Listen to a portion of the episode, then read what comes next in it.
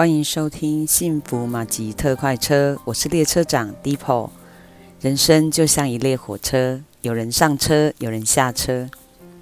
有时你是车上的旅客，有时你是月台送行的朋友，当然你也可以是看风景的游客。Deepo 会分享许多旅客的生命故事，有跟生活有关系的，有跟保险有关系的。幸福马吉特快车。即将启动。今天我们来说说关于瑞兰姐折磨她三十多年的故事。瑞兰姐家有七个兄弟姐妹，她是长女，从小家里开文具店，生意还不错，算富裕吧。后来父亲因为投资不懂的行业，赔光了积蓄，甚至欠下千万的负债，卖掉家里的所有不动产。还欠许多朋友的债务，他们只好搬到新竹。瑞兰姐的妈妈靠着卖菜养活了七个孩子。每当孩子需要缴学费的时候，他们就去找父亲帮忙支付。但是父亲总是到缴费前告诉他们说：“我没钱，我没有钱啦。”瑞兰姐的妈妈非常的亲切，也很会招呼客人。在菜市场的生意还不错。父亲因为事业失败，常常借酒浇愁。父母亲当然常常为了金钱吵架，开始有一些家暴的情形发生。在几次父母的争吵之后，他的爸爸猛打妈妈的头，造成妈妈头上有好多个好大好大的包。有一次，瑞兰姐发现妈妈怎么会一直经常揉着她的头呢？她才发现事情太严重了，孩子们也不喜欢迎爸爸回家，决定离开家暴阴影和恐惧。瑞兰姐从此以后不再提起父亲这个人，直到有一天，她的同事小琪问她：“哎，你爸去世了？”她说：“没有啊，怎么了吗？”小琪说：“我好像没有听过你讲你爸。”瑞兰姐说：“他有什么好讲的？”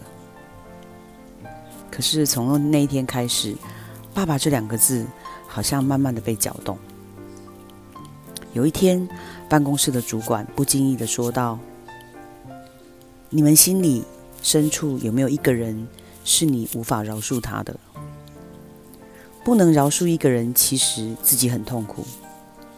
不饶恕就像一把刀，不断的刺向自己。”不饶恕，好像自己喝了毒药，却希望别人死掉，但是对方根本就不知道。几年之后，瑞兰姐来到教会，上帝让她经历漫长饶恕父亲的过程。她觉得父亲对家庭不负责任，造成母亲经常为了孩子的学费需要四处去借钱，不仅看人的脸色，还要被亲戚羞辱。她的亲戚跟她说。你们这样不行啦！自己要念书，要自己想办法，不要每一次都来跟我们借钱。他觉得很丢脸。难道他的爸爸不知道，孩子每次注册庞大的费用都是借来的吗？然后妈妈再慢慢的还，他自己养活自己，只会说没有钱。月兰姐无法饶恕他，甚至他结婚的时候。也不想请他来参加，他觉得有这样的父亲跟没有没有两样。经过八年漫长的饶恕功课，直到有一天，上帝告诉他：“孩子，从此以后不需要再为饶恕你的父亲来祷告，你已经饶恕他了。”可是瑞兰姐心里不知道该如何去面对她的父亲。她心里想：如果我再见到他，我该说什么呢？几年后，有一天，他准备跟公司到国外去旅游。出国前，他的家人来告诉他说，爸爸昏倒送医。他认为他就是生前爱喝酒啊，身体坏掉了吧，或者是血糖太低了。几天之后，家人说，爸爸。被检查出来是肝癌末期，而且已经并发败血症。不到三个星期就走了。临终前，他爸爸交代他几句话，虽然听得不是很清楚，但是其中最清楚的一句话，竟然是：“如果我走了，记得帮忙付丧葬费用。”听到这里，瑞兰姐非常的生气，又是我没有钱。她觉得这个父亲为什么在临死交代遗言也是这样讲话？难道连一句对不起都不会说吗？其他的事都不会交代吗？父亲过世几年之后，瑞兰觉瑞兰姐觉得她跟父亲的关系并没有随着父亲的去世一起过去。她希望上帝可以给她一个真正饶恕父亲的理由。她不想继续为自己吃毒药。有一天，她向上帝祷告说：“亲爱的天父上帝。”你可以给我一个理由饶恕我的父亲吗？就算很拔辣的理由也可以。上帝笑笑的对他说：“真的可以很拔辣吗？”他说：“对啊，很拔辣也可以。”上帝说：“他把你生下来。”瑞兰姐苦笑着说。好啊，这个理由就真的很拔辣，我可以接受。上帝又对他说：“孩子，你记得小时候他非常疼爱你吗？”瑞兰姐说：“没错，因为我是家里的老大。我小时候家里环境还不错，我爸妈其实对我都非常好。”上帝说。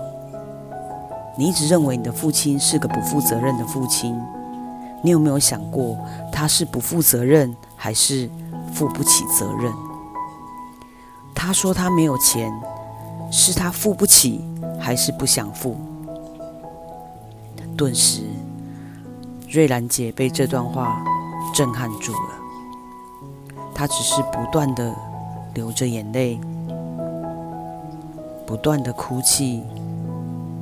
上帝用不同的角度让他知道，其实他的父亲是一个没有能力对家庭负责的人。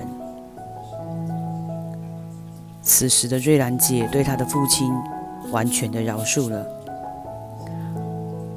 不负责任这把刀已经完全的从她的心里拔出来。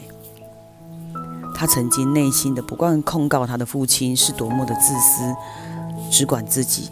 不管我们的死活，如今上帝让他理解，他的父亲应该是没有能力承担这些经济的负担。